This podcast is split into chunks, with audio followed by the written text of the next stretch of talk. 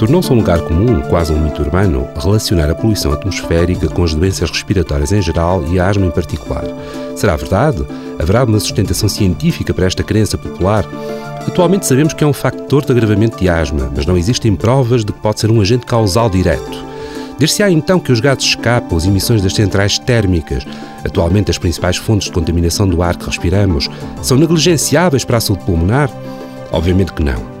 Podem agravar substancialmente uma asma que de outro modo seria facilmente controlável, obrigando à administração de doses maiores de medicação. Podem também acelerar a história natural da doença, acentuando alguns dos efeitos mais nefastos, nomeadamente a obstrução crónica das vias aéreas. E, finalmente, podem transformar os pólenes em suspensão nas áreas urbanas e torná-los mais agressivos do ponto de vista alergológico, precisamente pela ação direta destes agentes.